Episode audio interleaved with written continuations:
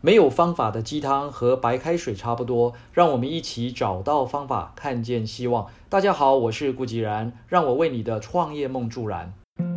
郭台铭先生说，阿里山神木之所以是神木，在它还是种子的时候就已经决定了。今天我们来分享一个故事，相信没有人会希望自己发生骨折吧。如果有一个人从小到大骨折了七十几次，那种痛苦恐怕不是我们一般人可以想象了。在马来西亚，有一位身患脆骨症的玻璃娃娃，他不但是一位律师，也是拿督。这个拿督的称号常见于马来西亚、印尼和汶莱，是有地位和崇高名望者的一种尊称。那这位律师的名字呢，叫做沈伟宏。出生第四十天就遭遇了人生的第一次骨折。一直到十三岁，依然在地上爬行。十四岁那年，实现了人生的第一个梦想，用自己的脚站起来。二十八岁那年，实现了人生的第二个梦想，成为律师。三十二岁那年，实现了人生的第三个梦想，出版《我一定要站起来》自传，并荣获马来西亚十大杰出青年奖章。四十岁那一年，实现了人生第四个梦想，经济独立，成家生子。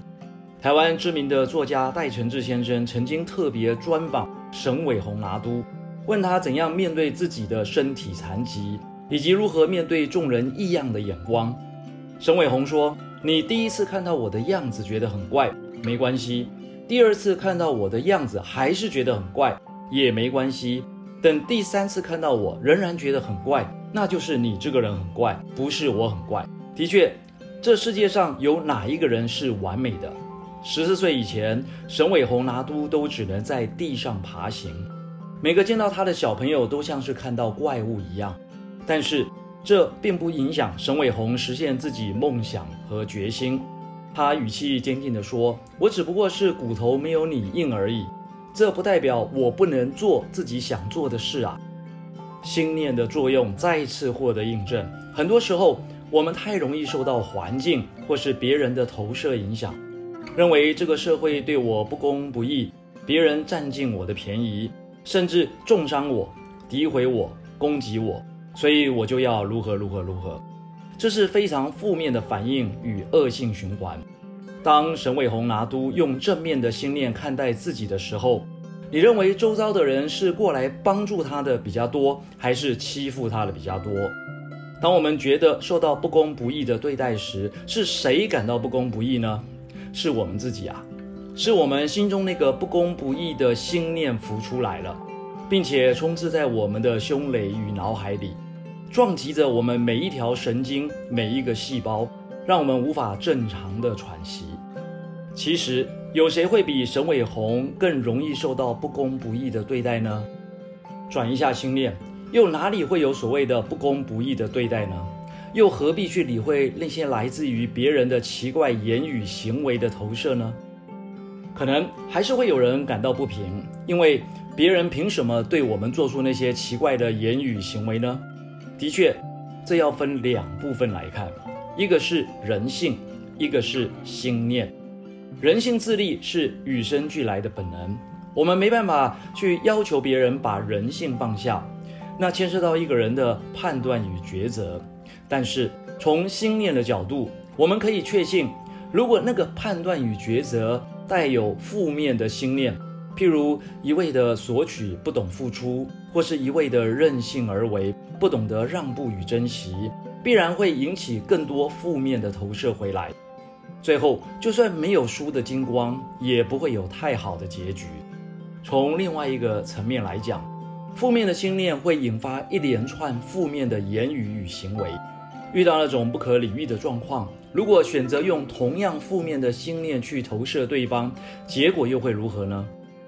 这就如同圣经马太福音十二点二六节说的：“撒旦驱赶撒旦，他的国怎么能站立得住呢？”结果啊，只会陷入更深层的冲突怨恨之中。相反的，如果我们心存善念，时时将爱、专注、真诚、信赖、利他。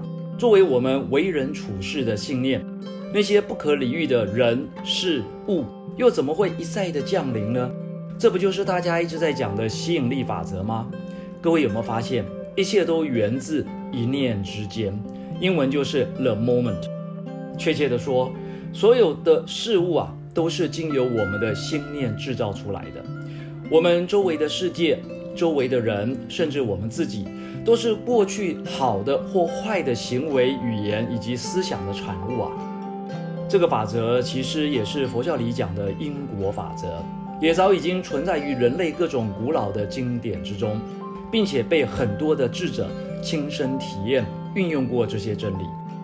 无论什么时候，如果你觉得这些真理法则好像没有起作用的时候，那是因为你并没有确切遵循这些法则。坦白说，如果我们诚实的面对自己，你将会发现，一天二十四小时之中。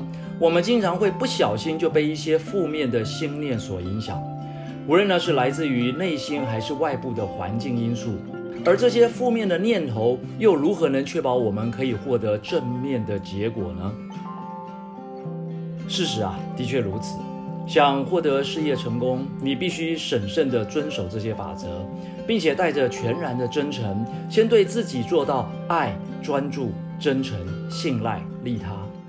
如果你只是去尝试，然后呢，时有时无的或遵循或放弃，这就像是我们发心要天天跑步上健身房，但是运动了三天之后，看看这个腹肌啊还是圆圆的一团，并没有长出任何的肌肉，就不再继续健身，那么肌肉是永远无法锻炼出来的。